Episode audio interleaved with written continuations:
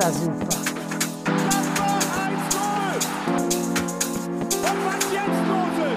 Tage.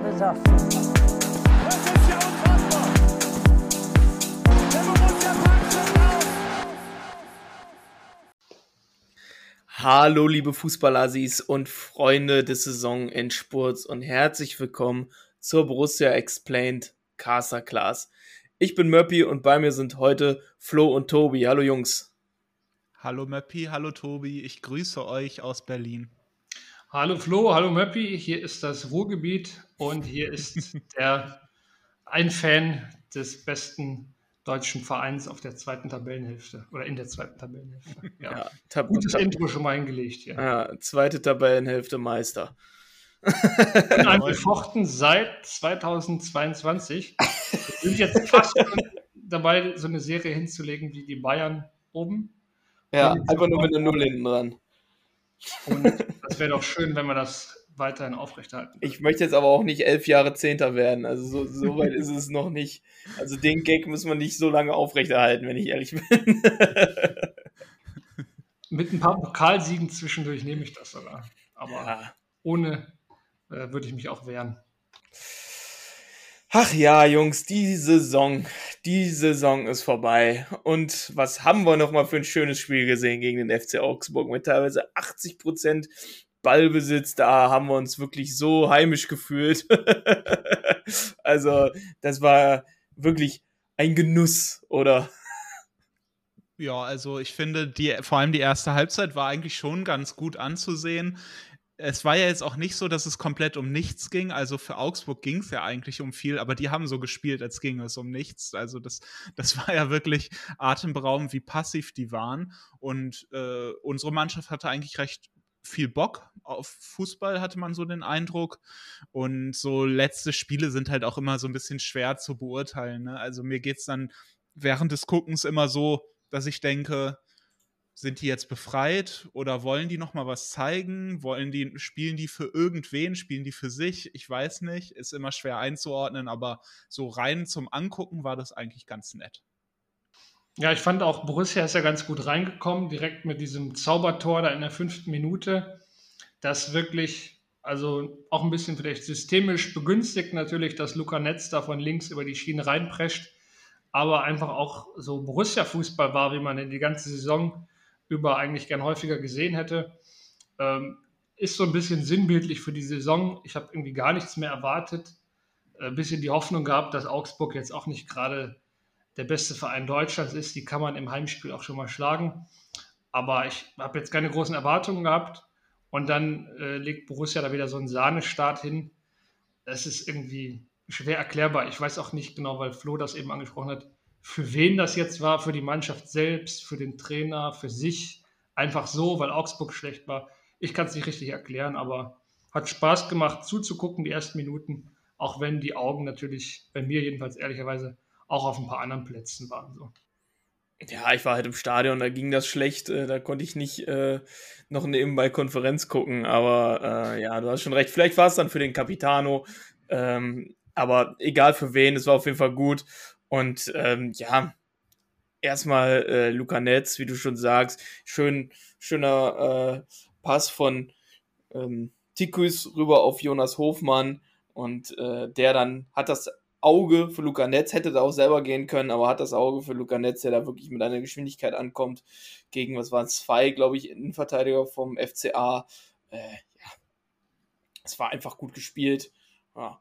Und dann, äh, sagen wir mal, äh, knapp 40 Minuten später kam dann Jonas Hofmann noch mit dem zweiten Tor und äh, kurz darauf die rote Karte hat dem Spiel dann quasi den Stecker gezogen. Danach wollte Gladbach wahrscheinlich nicht mehr so richtig und äh, Augsburg hat sich auch nur noch hinten reingestellt. Also in der zweiten Halbzeit war es ja ein Gekicke.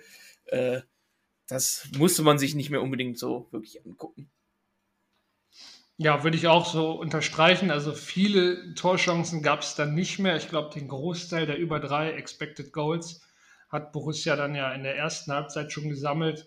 Am Ende war es, glaube ich, in Sachen Expected Goals irgendwie 3, irgendwas zu 0,5. Also ein sehr klarer und sehr verdienter Sieg. Ähm, was ich eben noch sagen wollte, was das Thema Luca Netz angeht, ich glaube, dazu hatte Flo auch schon ein, zwei Tweets abgesetzt. Fand ich echt schön, den nochmal stärker aufspielen zu sehen, so wie man ihn auch ja, in Ansätzen wie im letzten Jahr noch in Erinnerung hatte. Ich glaube, dass dem einfach die, der Wechsel in der Grundordnung wahnsinnig zugutekommt. Der fühlt sich dann auf einer linken Schiene mit drei Innenverteidigern hinter ihm einfach viel, viel wohler als wenn er in einer Viererkette den linken Part spielen muss. Das hat hier in Stuttgart auch nicht so gut ausgesehen. Und ja, ist cool, dass man den so mit einer Dreierkette so integrieren kann ins Team. Vielleicht auch eine Lösung für die Zukunft.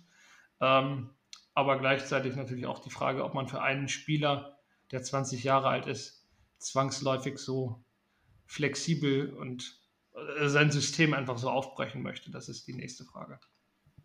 Ja, aber andererseits also, und wenn ich das jetzt sage, da komme ich mir so ein bisschen blöd vor, weil es halt das letzte Spiel, ich weiß nicht, das war so ein bisschen für die Galerie und wir wissen eh nicht, wie es weitergeht. Das sind ja alles so Umstände, die es so ein bisschen komisch machen, wenn man jetzt so richtig in die Analyse einsteigt. Trotzdem hat Dennis es ja gemacht, nachzulesen bei Football Explained äh, eine sehr gute Analyse, auch nochmal ein kleines Fazit. Und Dennis hat ja auch gezeigt, dass dieses System, von dem ich absolut kein Fan bin, das habe ich ja schon häufiger gesagt und ich glaube, da bin ich hier nicht alleine, also von der Dreier- respektive Fünferkette bin ich kein Fan, aber das System hat ja ganz vernünftig funktioniert. Ähm, und es hat so ein paar Probleme gelöst, die wir vorher oder schon die ganze Saison eigentlich hatten. Und zwar so dieses Anlaufen, das haben wir besser gemacht das hat gegen Augsburg jetzt wirklich ganz gut ge geklappt. Das Gegenpressing war auch in Ordnung. Und äh, da haben wir einige Sachen gut gemacht, die die ganze Saison halt problematisch bei uns waren. Deswegen, also eigentlich schon interessant. Aber wenn wenn halt jetzt die große ominöse äh, Generalanalyse ansteht, dann ist es halt so ein bisschen blöd, äh, jetzt zu viel Zeit darauf zu verschwenden, über Farkes Systemänderungen zu reden, weil wir nicht genau wissen, wie lange das noch Bestand hat. Aber ja, also nicht nur wegen Luca Netz würde ich sagen, ich könnte mich fast drauf einlassen, mal über die Dreierkette nachzudenken, wenn wir mit Daniel Farke weitermachen würden und wenn wir dann für äh, Benzebaini dann auch nochmal einen anderen Linksfuß da hinten reinkriegen, weil das ist halt so eine Position, ähm, da musst du nicht mit Elvedi oder ein Friedrich anfangen auf halb links, da brauchst du schon jemanden, der da dann auch den Fuß hat im Halbraum, wenn er mit hochgeht. Das hat Benzebaini jetzt auch gut gemacht in dem Spiel. Also äh, eigentlich ein paar interessante Erkenntnisse, aber man weiß halt nicht, was man damit anfangen soll.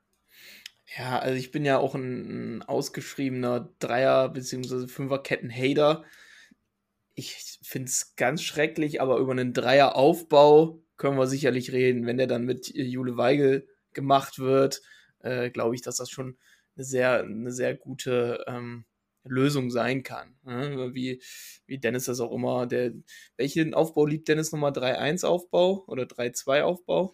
Ja, äh, ja, ich glaube 3-1, weil äh, der liebt ja auch die Raute im Mittelfeld dann und wir haben das ja jetzt dann auch gemacht gegen Augsburg, die 3-Raute 3. Genau. Äh, genau, das ist dann die Grundordnung beim, im, mit Ball. Genau, Jule Weigel ist dann das untere Ende der Raute. Ja. Genau. Ja, also jetzt sind wir, glaube ich, schon quasi schon beim Thema, denn über das Spiel kann man ja nicht mehr so viel sagen, außer vielleicht super schöner Abschied für Lars Stindl. Ähm, was da los war im Stadion, unglaublich, unglaublich, wirklich Gänsehaut gehabt am Ende des Spiels äh, mit der, mit der äh, Choreo, die da gemacht wurde. Einfach einfach toll und sowas von verdient äh, für Lars Stindl. Aber ich glaube, da werden wir auf Lars Stindl werden wir äh, und wie sehr er fehlen wird, wenn wir in der Folge eingehen, wenn es um die Transfers geht, ähm, die Borussia dieses dieses Jahr oder diese Saison tätigen wird und werden muss. Ähm, ja. Also zum Thema Stindel wollte ich noch sagen, ich finde wirklich, ich habe es ja leider nur im Fernsehen verfolgen können, aber ich finde wirklich, dass man an so einem Abschied auch wie sich das in den Tagen vorher angebahnt hat, äh, finde ich wirklich, dass man da erstmal das Gewicht merkt, dass der Spieler oder das Standing, das der Spieler sich über die Jahre aufgebaut hat. Und da muss man bei Lars Stindl wirklich sagen, so dass er eine eigene Choreo bekommt, das Stadion zehn Minuten am Schluss wirklich nur noch Lars Stindl Ole anstimmt. ich glaube, so ein Abschied wie Lars Stindl habe ich in ja, 24 Jahren Gladbach-Fan-Dasein noch nicht miterlebt. Also man muss schon sagen, das ist wirklich eine Figur oder so mit der prägendste Spieler des 21. Jahrhunderts. Und das kann man wirklich sagen, auch wenn man mit Superlativen vorsichtig umgeht, dass der Typ wirklich sowohl sportlich halt, acht bester Torschütze, glaube ich, der Bundesliga-Geschichte, 270 Einsätze, aber auch dann eben persönlich so viel eingebracht hat. Das war mir im Winter auch schon klar, dass das ein großer Spieler ist. Aber die Tragweite von dem Abschied ist mir erst in den letzten 7, 14, 20 Tagen vielleicht bewusst geworden, was das für ein Typ ist und was für ein großer Abschied das eigentlich ist. Also absolute Legende, kann man nur sagen. Deswegen äh, soll das an der Stelle nicht unerwähnt bleiben. Ich glaube, krasse, krasseren Abschied haben wir in diesem Jahrtausend noch nicht gehabt. Ja, und was das Ganze, finde ich, noch ein bisschen trübt, ist dann, wie, wie blöd man sich dann wieder gegenüber äh, Benzobaini und Tikus verhalten hat. Also das war wieder unrühmlich. Also wenn wir jetzt jeden, jeden Spieler auspfeifen, der äh, ablösefrei geht, mein Gott. Also, ja, ich möchte mich da jetzt nicht zu weit aus dem Fenster lehnen, aber ich fand es schon sehr affig. Genauso wie die Pfiffe gegen Daniel Farke. Äh, lohnt nicht. Ja, ich finde äh, eigentlich, dass so Saisonspiele, wenn es auch nicht mehr um viel geht, haben halt so den Zauber, dass man manchmal dann doch auf irgendeine Art und Weise versöhnt wird, wenn dann die Spieler vor der Kurve stehen oder so und man, man macht dann noch ein Abschiedsfoto. Das war letztes Jahr schon so, dass man auch nach einer richtigen Grützensaison mit Hütter wo dann sehr schnell klar war, dass, dass es die Trennung gibt. Dann war man dann doch irgendwie versöhnt, als man dann so diese Bilder gesehen hat vor der Kurve. Und ich finde, das war dieses Jahr, hätte, also es hätte noch mehr so sein können, dass man das jetzt einfach auch nutzt, irgendwie als so ein Ritual, um vielleicht auch mal dann den Schlussstrich zu ziehen. Und das finde ich dann auch schade, wenn man das nicht nutzt und dann auch gegenüber so Spielern, die jetzt ja nicht gesagt haben, ich mache hier eine Saison Reibach und hau ab, äh, sondern die vier Jahre da waren, was heutzutage auch nicht besonders wenig ist äh, und ja meistens zu den Leistungsträgern gehört haben. Deswegen haben wir natürlich auch deren Schwankungen umso mehr gespürt, aber sie waren eben zentrale Köpfe der Mannschaft für vier Jahre und das muss man einfach anerkennen. Und ich finde, da gehört dann auch so ein bisschen Größe und Versöhnlichkeit dazu, dass man, dass man dann einfach sagt, heute ist alles egal, heute sagen wir Tschüss zueinander. Und das ist, das ist schon schade. Ist auch kein gutes Zeichen da so äh, grundsätzlich, was das Klima angeht, da in dem Stadion im Moment. Also ist schon, äh, ist schon schade, dass das dann nicht ausgeblieben ist ich muss sagen, ich finde es traurig, dass die beiden auch gehen, weil das waren eben schon, schon Spieler, die wichtig waren für uns.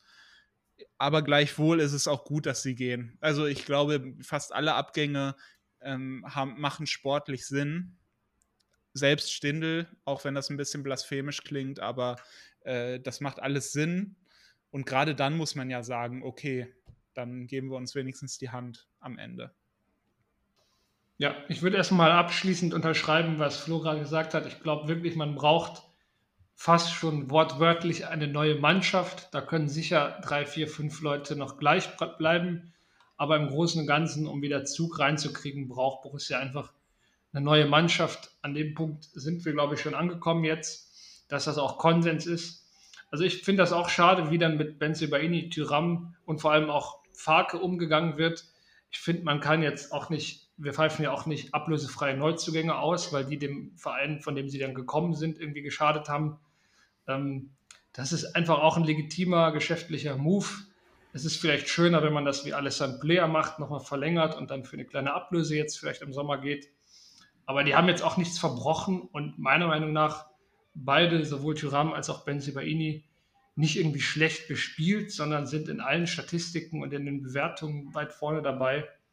Und das kann man dann auch irgendwie entsprechend würdigen. Was jetzt die Farke-Personalie angeht, finde ich es auch immer noch krass. Also ich verstehe mittlerweile auch, dass Leute ein bisschen wütend, verärgert sind. Der hat auch bestimmt mal viel Quatsch geredet in den vielen Worten, die er dann immer findet. Ähm, das ist alles ja okay und die Saison war jetzt zum Ende hin auch wirklich nicht mehr der große Wurf. Aber ich verstehe diesen unglaublichen Frust, der dem entgegenschlägt, immer noch nicht so ganz in dem Ausmaß, weil er, hat ja Borussia nicht in die zweite Liga gecoacht oder wir sind nicht Bayern und plötzlich auf Platz 10 gelandet, sondern wir sind von 10 auf 10 mit bisschen besserer Tordifferenz, dafür zwei Punkte weniger. Äh, Schalke, Bremen aber ein bisschen besser als Fürth und Bielefeld. Letztlich kann man es so sagen, einfach absolut stagniert dieses Jahr, was mit Sicherheit kein großer Wurf ist aber halt auch null Grund, ein Trainer, der sich wirklich mit der Aufgabe auch identifiziert, so anzufeinden, als hätte der irgendwie uns in den Dreck ge gezerrt oder als hätte der Borussia wirklich ins Nichts gecoacht. Das ist halt einfach, äh, weiß nicht, entbehrt jeglicher Verhältnismäßigkeit, aber ich, ich werde es vielleicht auch nicht mehr lange verstehen müssen. Das Ding scheint ja doch eher in den letzten Zügen zu liegen, diese Personalie. Aber ja, kann ich mich nochmal drüber ereifern, weil ich das einfach bis zum jetzigen Zeitpunkt in dem Ausmaß nicht verstehen kann. ein kleiner, kleiner Fun-Fact: äh, Wenn man sich die Tabellenplatzentwicklung auf transfermarkt.de anguckt, ähm, ja, dann geht es halt ziemlich zickzack, hoch und runter, ne? mal Platz 6, mal Platz 10 und so weiter und so fort bis zum 19. Spieltag. Und bei unserem glorreichen Verlust äh, oder bei unserer glorreichen Niederlage bei Hertha BSC, wo wir auch alle zusammen waren, bis auf Marc leider, Kuss geht raus, ähm, das 4 zu 1 in Berlin, waren wir Tabellenführer bis zum letzten Spieltag. Bei transfermarkt.de in der äh, Tabellenplatzentwicklung. Aber anscheinend ohne Trainer Daniel Farke. Bis dahin wird er immer als Trainer aufgeführt und dann ab dahin sind wir durchgehend Platz 1 und ja. also den Trainer dann rauszuschmeißen, wenn man Erster wird, puh, weiß ich aber auch nicht. wir sind noch nicht der FC Bayern. Ja. Gut, okay, ja, wir können ja vielleicht mal so, so einen kleinen Schlussstrich unter die Saison ziehen. Äh, Hinrunde 22 Punkte, Rückrunde 21 Punkte, hat sich im Endeffekt nicht so viel äh, genommen. Man hatte so das Gefühl, weil die Punkte der, äh, der ersten Saisonhälfte waren ziemlich konzentriert, so auf die ersten zehn Spiele, der, der Großteil. Ähm, mit den quasi mit den vier Spielen ohne Niederlage zu Anfang, zweimal gewonnen, zweimal unentschieden gegen Hoffenheim, Schalke, Hertha und München. Ja, und dann ging es halt ziemlich oft hin und her. Nie öfter als zweimal verloren, nicht zweimal hintereinander gewonnen. Also das sagt ja eigentlich alles so. Nie zweimal hintereinander unentschieden gespielt. Also es war ja wirklich ein, ein, ein Auf und Ab durch die ganze Saison. Man dachte immer, äh, jetzt kam ein Tiefpunkt, jetzt kann es eigentlich nur noch nach unten gehen. Ja, und dann ging es wieder hoch. Dann verlieren wir gegen, gegen Hertha 4-1 und gewinnen mal wieder äh, gegen München so und dann kriegen wir von Mainz aufs Maul. Also es war wirklich ein, ein Hin und Her sondergleichen, leider auch schnell rausgeflogen im DFB-Pokal. Ähm, ja, und ähm, wurden auch teilweise hin und wieder mal beschissen. Das möchte ich nicht äh, zu kurz kommen lassen mit den Schiedsrichtern. Also ich glaube, so oft äh, wie dieses Jahr ähm, habe ich noch nie gehört, der Trainer kam nach dem Spiel in die Kabine und hat sich entschuldigt. Ähm, also, ja, ich finde es weird. Ich möchte das auch nicht zu sehr an die große Glocke hängen, weil das ist so, ein, wie wir das ja auch sowieso immer halten. Ne? Wir müssen erstmal auf uns selber gucken und dann können wir gucken, was die Schiedsrichter machen. Aber waren schon so ein paar Dinge dabei, wo man denkt, ich würde sagen, es war nicht ausschlaggebend vielleicht. Also wir waren nicht besser als Platz 10 in dem Spielerischen, aber es waren schon, wenn man die Summe der einzelnen Spiele nimmt, wo ich so ein bisschen Stirnrunzeln habe, war es eher Pech als Glück. Aber ich glaube, das ist kein Faktor, den man am Ende anführen sollte. Dazu waren nein, wir einfach nicht zu schlecht. Das meinte ich ja auch gar nicht, ne? Aber wenn du dann im Endeffekt 46 Punkte hast, vielleicht statt 43, ne, dann sieht die Welt ja auch nochmal ganz anders aus. Ja, so viel dazu. Mhm. Ja, ich finde, die Saison hatte so ihren eigenen Rhythmus, ne? Also dieses berühmte Hin und Her, das war jetzt halt sehr, sehr, sehr plastisch, dadurch, dass wir nicht keine Siegesserie hatten.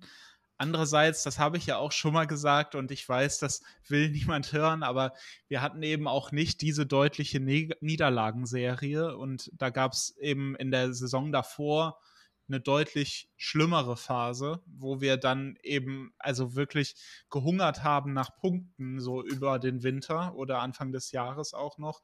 Das äh, darf man auch nicht vergessen. Also die hatte einen ganz anderen Rhythmus irgendwie als die Saison davor. Ich finde, also es gab natürlich die, die Spiele, wo das Ergebnis dann letztlich auch deutlich war. Also Mainz, Hertha, Dortmund.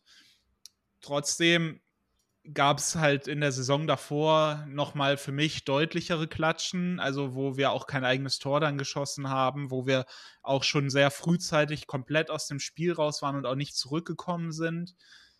Das war für mich doch schon auch ein bisschen anders, aber ähm, natürlich war das jetzt nur unwesentlich weniger frustrierend, dass es eben so immer dieses, also man ist nie auf dem Plateau angekommen, dass man die Leistung mal stabilisieren konnte. Wir waren eben nicht gut genug, um tatsächlich längere Zeit mal Punkte einzufahren. Dafür waren wir den Gegnern einfach zu selten zu deutlich überlegen, muss man ja sagen. Also in der Hinrunde also wir haben ja gesehen, dass, dass ein, ein gewisses Fundament da ist und das haben wir ja auch hier schon erwähnt, auf dem Blog schon geschrieben. Also man sieht Strukturen, die Farke eindeutig eingeführt hat, die der Mannschaft auch Stabilität geben. Aber in der Ausführung und äh, in der Gestaltung von Produkten, also Toren und äh, Siegen, gab es einfach deutliche Defizite und das sind dann vor allem häufig äh, Probleme in der Ausführung meines Erachtens und dann ein großes Problem ist eben die Arbeit gegen den Ball. Glaube ich, das ist ein Thema, das über die gesamte Saison nicht richtig äh, gelöst wurde. Das hat Dennis in seinem letzten Artikel auch nochmal geschrieben. Das hat die Mannschaft immer wieder reingebracht in Phasen, wo es ihr dann nicht gut ging auf dem Feld, wo sie dann viel mit sich selbst beschäftigt war und sich nicht auf das eigene Spiel konzentrieren konnte. Also wir hatten eben nicht in allen Spielphasen genügend Antworten. Und Trotzdem würde, ist mein Fazit so, mein erstes Fazit daraus, es gibt schon was, was da ist, aber äh, in der Breite und in der ganzen Palette waren wir einfach nicht komplett genug. Und in der Bundesliga passiert es dann halt, dass, dass das Pendel dann halt in die andere Richtung ausschlägt und du zu viele Spiele nicht gewinnst. Ähm, aber vieles war halt auch eine Frage von Kleinigkeiten. Das hat Farke ja auch schon gesagt nach dem Spiel in Berlin. Und ich glaube bis heute, dass er da nicht Unrecht hatte. Ja, das, genau, machst jetzt ein äh, wundes oder einen wunden Punkt, äh, den du wieder ansprichst hier. ich lasse das mal so stehen. Ähm, ich finde insgesamt, oder ist es schon, um das mal so ein Werturteil zu fällen, finde ich schon, dass es eher eine enttäuschende Saison war. Ich glaube, wir hatten im Januar ja einmal einen Stream gemacht, wo ich dann sowas ähnliches auch gesagt habe, wie wenn es Platz 11 wird, dann ist es doch eher schlecht gelaufen. Und so ähnlich muss man es jetzt wahrscheinlich sehen. Also, wenn man aus den ersten 15 Spielen 22 Punkte holt und aus den 19 darauffolgenden nur 21, das ist ja so ein bisschen, warum sich die Hinrunde so viel besser anfühlt, als sie war weil die halt nicht nach 15, sondern nach 17 Spielen zu Ende war, durch diesen WM-Bruch, den wir hatten. Äh, und da gab es so ein bisschen Knackpunkt in der Saison, wo auch die Stimmung irgendwann stark gekippt ist. Und deswegen kann man insgesamt, glaube ich, so rein, was die sportliche Entwicklung, äh, ja, ne, verlorenes Jahr ist vielleicht zu krass, weil man ein paar Strukturen doch irgendwie aufgebaut hat auf dem Platz. Aber so rein, was die, die, die Gesamtentwicklung als Verein angeht, war es so ein Jahr, das man irgendwie aussitzen musste vielleicht. Es gab ja auch noch diese Kaderkonstellation, die sehr schwierig war. Und ich weiß nicht, wie viele Transfers überhaupt in dem finanziellen Korsett möglich waren, in dem sich Roland Wirkus da im Sommer auch bewegen musste. Jetzt können wir irgendwie argumentieren, ein Gumu war zu teuer und hätten wir nicht zwei Laien machen können. Weiß ich alles nicht, kann sein. Ich glaube aber nicht, dass jetzt Platz drei auf der Straße lag, sondern vielleicht eine einstellige Platzierung wäre möglich gewesen. Aber wenn man jetzt immer sagt, Borussia hätte das im Sommer alles wissen müssen, äh, das war doch klar, dass der Kader nicht so viel hergibt und nicht vollständig ist. Ja, war es irgendwie, aber trotzdem waren da, glaube ich, auch ein bisschen die Hände gebunden. Und in dem Sinne war es wirklich ein Jahr, glaube ich, was man so verstehen kann, als Borussia sitzt hier ein Problem aus, das man kennt, das noch da ist. Und wir hoffen halt, dass wir da möglichst gut rauskommen. Ich hätte mir jetzt ein bisschen mehr versprochen als Platz 10, ehrlich gesagt, aber wir können auch froh sein, dass die Welt nicht untergegangen ist, sondern dass man so im Niemandsland landen konnte. Auch wenn ich persönlich ein bisschen enttäuscht bin, muss ich sagen. Ja, aber man kann auch zum Beispiel festhalten bei den, bei den Transfers, man hat mit Jonas Omlin und Ko Itakura zwei absolute Führungsspieler und Top-Spieler und Alternativen, also Ko Itakura im Endeffekt für, ähm, für unseren guten Freund Matthias Ginter und äh, Jonas Omlin äh, in der Halbzeit der Saison für Jan Sommer geholt, die ja beide wirklich insgesamt 14 Millionen gekostet haben und wirklich ja von Anfang an eine durchgehend eine Bank waren. So, also da kann man halt, das kann man auch so drehen. Ne? Man hat eine, eine Menge, man ist eine Menge, äh, ja, was heißt, losgeworden, aber man hat äh, Jordan Bayer im Endeffekt sehr gewinnbringend ver äh, verliehen. Ähm, ja, halt so Leute wie, wie, äh, wie Keenan Bennett, äh, Famana Kisera, äh, Torben Müse und Andreas Pausen, ist man, ich finde es respektlos, das so zu sagen, aber ich weiß gerade nicht, wie ich es anders sagen soll, losgeworden, mehr oder weniger. Also man hat gemerkt, da ist die Glasdecke bei uns jetzt erstmal erreicht. Müssen jetzt weg, um Platz zu machen für Leute, die nachrücken. Ja. Und man darf auch nicht vergessen, wir hatten diese Saison, glaube ich, wie viele verschiedene Torhüter am Tor stehen? Vier? Fünf? Äh, Nikolas Walschowski, Sommer, Omlin, Sippel. Sippel, fünf. Ja, Fünf Stück. Ja, und das äh, hab auch mal so eine Saison. Ne? Ja, aber Mappi, diese Aufführung von den Transfers, ne, also das, da, daran siehst du ja, das sind in erster Linie Spieler fürs eigene letzte Drittel. Also für Und Jule Weigel. Ja, Und genau. Jule Weigel. Natürlich, der ist für uns schon so selbstverständlich da, dass man den gar nicht mehr aufführt. äh, nee, aber du sagst, es, es sind halt in erster Linie defensive Verstärkungen auch. Also Weigel natürlich auch in der Spielfortsetzung, aber der ist natürlich unser tiefster Mittelfeldspieler, der in erster Linie im Aufbau eingebunden ist. Und da sieht man ja zum einen, welche Priorität gelegt wurde. Also es wurde ja ausdrücklich gesagt, man will sich defensiv verbessern. Das ist nicht in ausreichendem Maße passiert, um punktuell besser zu werden, also was das Tableau angeht, besser zu werden. Aber natürlich in, in Einzelaspekten sind wir defensiv besser geworden. Also wir haben äh, 9 zu 0 Spiele gemacht und letzte Saison hatten wir fünf, also viermal mehr zu 0 gespielt und äh, insgesamt ein paar weniger Tore, aber nicht genug, um deutlich mehr Punkte zu holen, wie gesagt. Aber es wurde halt dieser Schwerpunkt auf die Abwehr gelegt, auch in den Einkäufen. Und dann ist es jetzt auch nicht komplett verwunderlich, dass unser Angriff natürlich noch nicht da ist, wo das Spiel im ersten Drittel unter Farke jetzt schon angekommen ist, weil unser Aufbauspiel ist wirklich gut. Und das stellt viele Gegner in der Bundesliga vor Probleme. Das muss man einfach sagen. Das Problem ist, wenn wir dann im Mittelkreis oder an der Mittellinie angekommen sind, dann fehlt häufig die Spielvorsetzung, da fehlt die Selbstverständlichkeit. Und dann muss man leider auch sagen, das kann man dann schon als Kritik an Fa äh, Farke formulieren, äh, dass, äh, dass die Spieler ihn vielleicht nicht ausreichend verstanden haben. Also das kann man schon so sagen und das ist dann natürlich auch eine Verantwortung des Trainers. Aber ich glaube, das habe ich schon häufiger mal gesagt, ich glaube viel besser, als sie es gespielt haben, können die Offensivspieler, die wir haben, es auch nicht. Und wir haben einfach viel zu wenig Spieler, die uns Tiefe geben in der Offensivreihe. Äh, da ist ein Gummo ein guter Einkauf gewesen, aber das ist ungefähr so, also du, du, du wirfst einen Spieler da rein, dadurch wird das die Spielweise ja nicht besser. Gerade wenn der Spieler ein junger Spieler ist, äh, der spielt ganz anders als viele andere bei uns. Also der Typ ist ja wirklich einzigartig als Spieler und dadurch verändert sich natürlich nicht das Gefüge. Das Gefüge muss sich verändern, damit so ein Gumo zum Tragen kommen kann.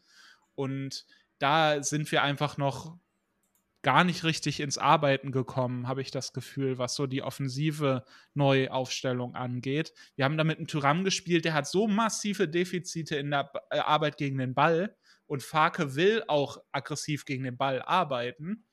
Äh, dazu ein Stindel, der das auch nicht mehr leisten kann, der auch nie der riesige Arbeiter gegen den Ball gewesen ist, bei aller Genialität so äh, im Spiel mit dem Ball.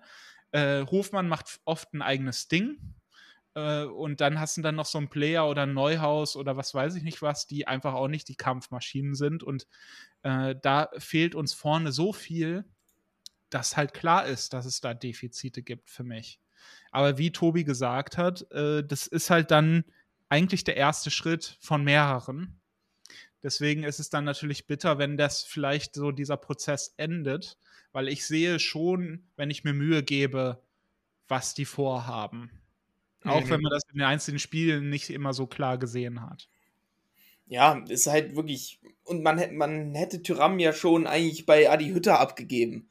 So, Ja. ne? Und jetzt, dass, dass es dann halt nicht zum Verkauf gekommen ist und dass man den dann halt auch nicht dann unbedingt für zwei Millionen dann äh, verscherbeln möchte, ist ja natürlich auch klar. Ne? Also, ne? Und Farke braucht Leute, die gut gegen den Ball arbeiten oder ja, Tyram ist halt auch kein Wandspieler. So, der ist perfekt für so Situationen wie gegen Bayern. So, der, der äh, umkurvt einmal den, den Gegenspieler bei einem, bei einem langen Ball und dann ist er weg. So, ne, da ist Upamecano liegt auf dem Boden, da ist äh, Tikus schon am Tor. So.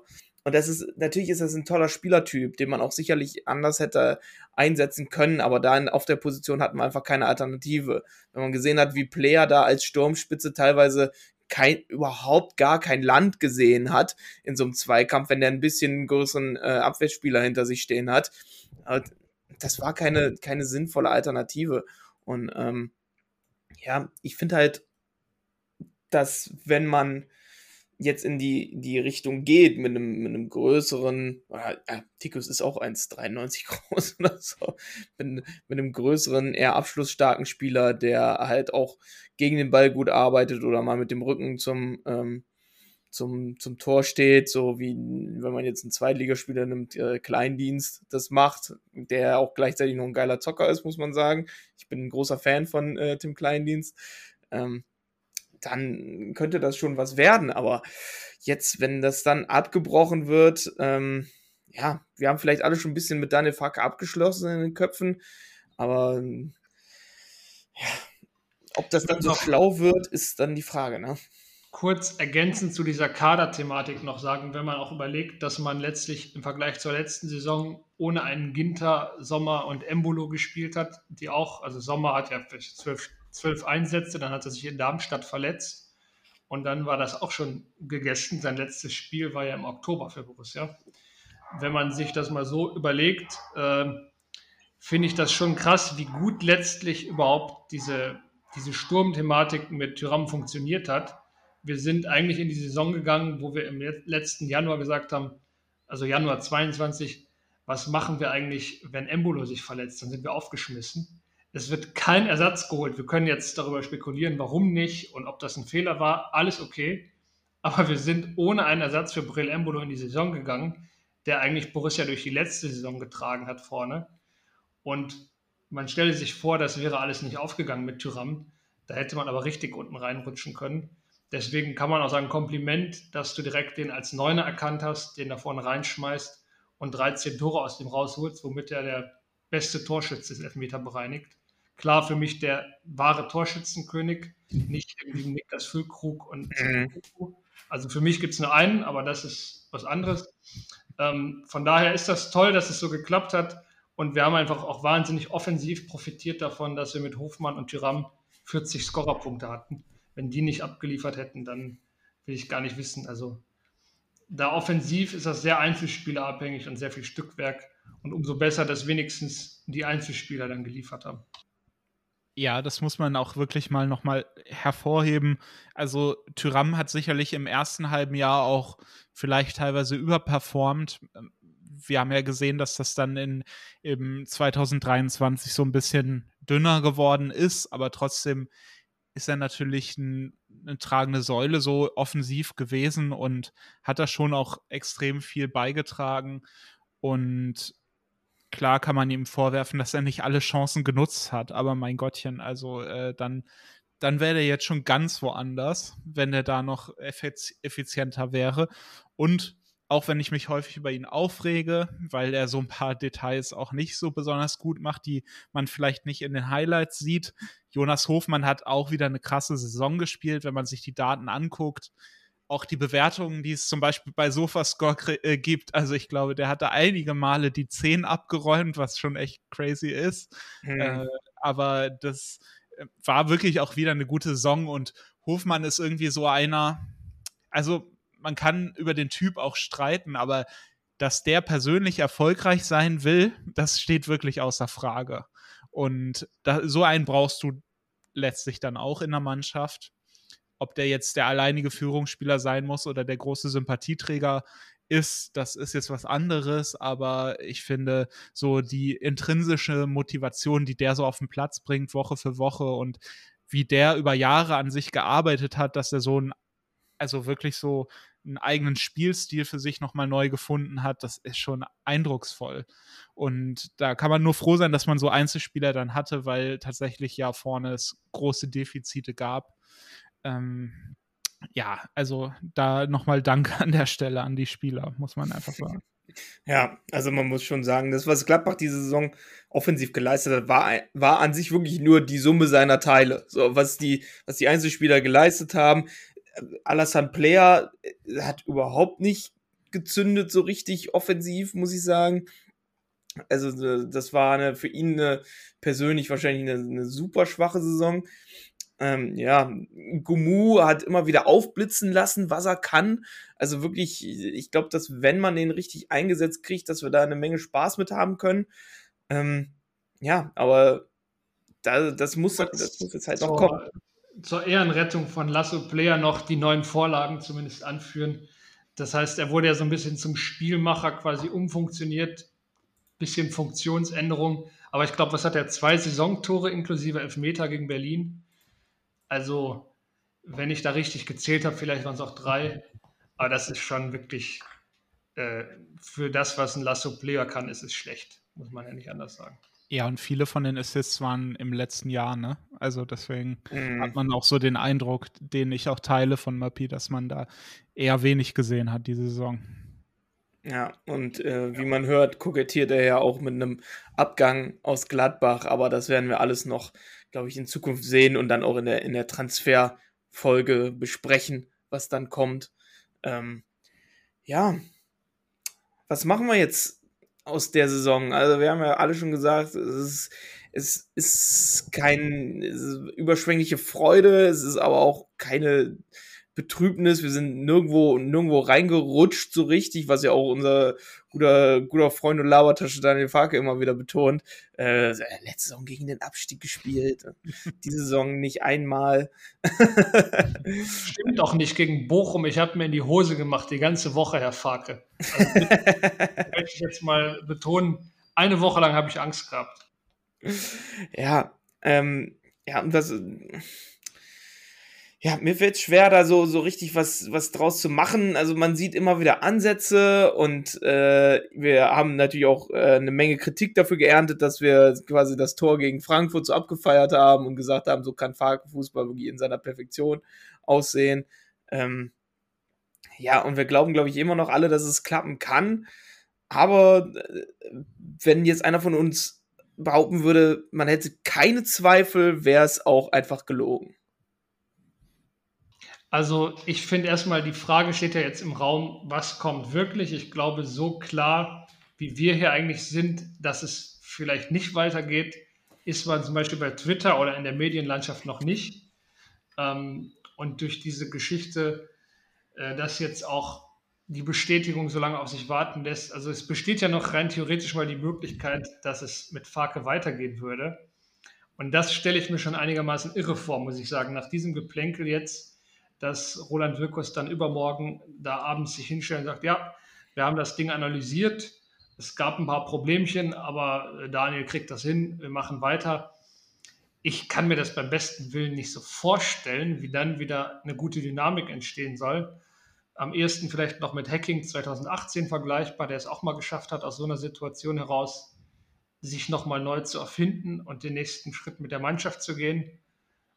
Ähm, aber eigentlich sehe ich im Großen und Ganzen nicht, wie man jetzt mit Daniel Farke aus der Situation gehen soll, weil der einfach schon zu beschädigt ist aus den letzten Wochen, wie man das machen soll und mit ihm weitermachen will. Also ich, ich sehe das in erster Linie aufgrund dieser Beschädigung, weniger, ob ich ihm das sportlich zugetraut hätte, das würde ich weiterhin sagen, äh, warum nicht? Also wenn er das in der Championship schafft, kann er es auch in der Bundesliga schaffen.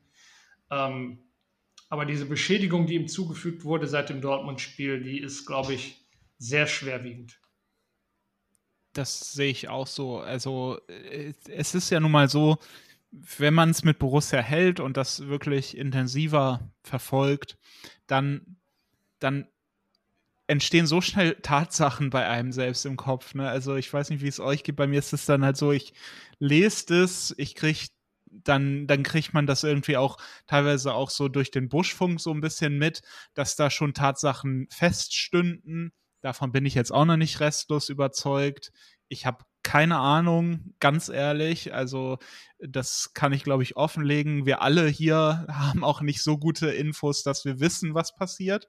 Also ist wirklich so. Und ich glaube, da geht es den meisten so. Auch wenn die RP sich ja sehr sicher ist.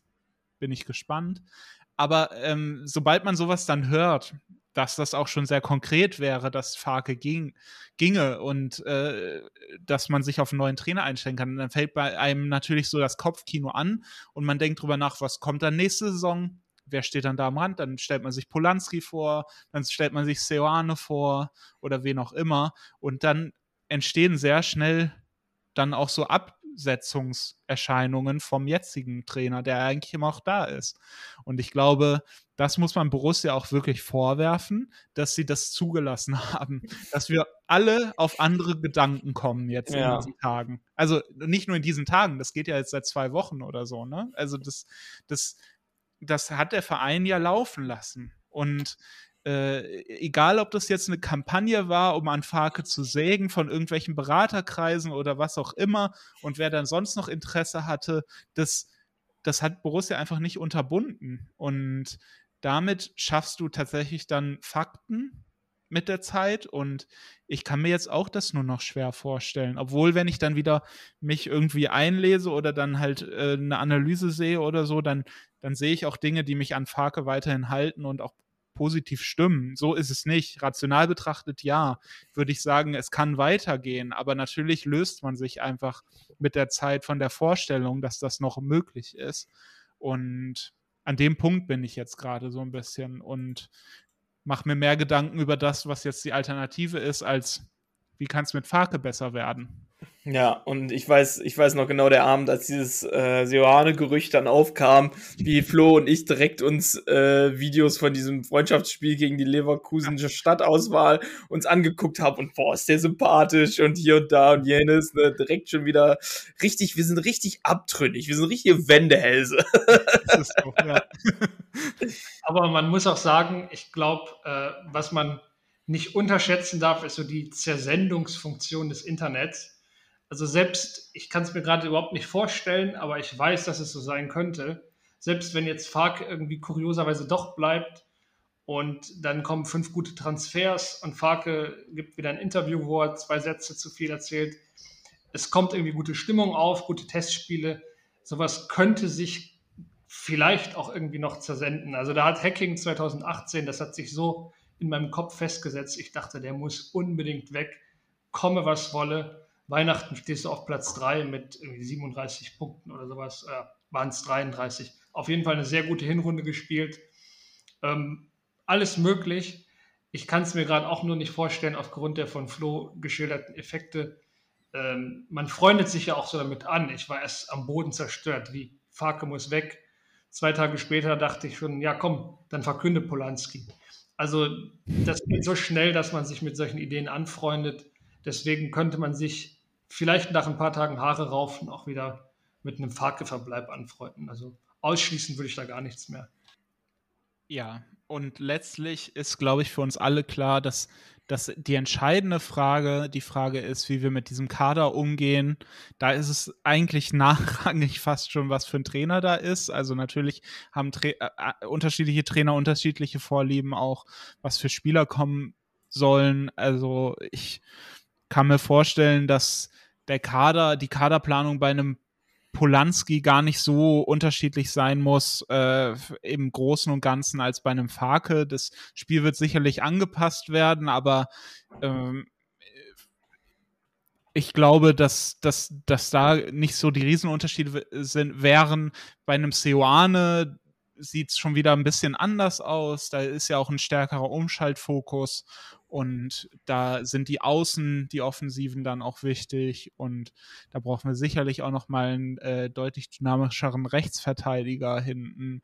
Da wird es dann auch interessant. Dann gibt es ja die große Frage, äh, wird die sportliche Leitung noch erweitert, was heute aufgekommen ist. Also da fiel der Name Christoph Spicher ja schon wieder, muss man sagen. Also der ist ja häufiger schon mal bei uns im Gespräch gewesen nachdem er schon mal bei uns im Gespräch gewesen ist, ist er dann sogar aus dem quasi täglichen Geschäft als Sportdirektor raus und ist in den Verwaltungsrat bei Young Boys gegangen, äh, weil er mehr Zeit haben wollte, angeblich und so. Also ist auch alles mit Vorsicht zu genießen. Aber ich glaube, das ist eigentlich die wesentliche Frage, wie mit diesem Kader umgegangen wird. Und da kommt bei mir am ehesten Euphorie raus, äh, auf, wenn ich das Gefühl bekomme, und das kriege ich, schon, äh, dass erkannt wurde, dass da deutlich was passieren muss. Und ich traue da Roland Wirkus das auch zu, dass er dafür ein Händchen hat. Bei allen Fehlern, die er auch hat und äh, die es schon sinnvoll machen würden, dass er Verstärkung bekommt, absolut. Also da wäre ich sehr begeistert, wenn das so wäre, wenn er auch entlastet werden würde. Aber der hat einfach für den sportlichen Bereich, glaube ich, wirklich Kompetenzen und könnte uns einen guten Kader dahin bauen. Und äh, das ist für mich eigentlich das, wo ich dann am ehesten wieder abgeholt werde, jetzt im Laufe des Sommers wahrscheinlich. Ja, aber ich glaube, dass äh, erst größere Transfers getätigt werden, wenn wirklich äh, der Trainer feststeht. Und ich denke, das wird am Donnerstag sich entscheiden. Bis dahin halten wir alle die Ohren offen und äh, hoffen, dass es vernünftig ne, de, äh, weitergeht. Es muss äh, eine Diktatur der Vernunft geben in Borussia, nicht die Diktatur eines Typen, der so ein paar äh, Red Bull-Dosen in seinen Mund kriegt. Und damit mache ich die Folge zu. Ähm, Ganz kurz noch äh, Hinweis auf das Frauenrelegationsspiel können genau. wir noch machen, oder? Das ist doch eine äh, gute Idee, glaube ich. Wollte ich gerade machen, aber ruhig. Soll ich dir das abnehmen? Ich ja, mach ja. es.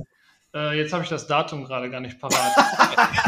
11. Juni. 11. Juni. Ja, 11. Juni im Borussia Park. Genau, da wurden ja jetzt die kostenlosen Tickets nochmal erweitert. Um 14 Uhr geht es los, voraussichtlich gegen die SV Elversberg. Und Borussias Frauen wollen und werden in die zweite Bundesliga aufsteigen. Deswegen sollten alle Menschen sich dahin bewegen. Geht hin, ich bin vielleicht auch da.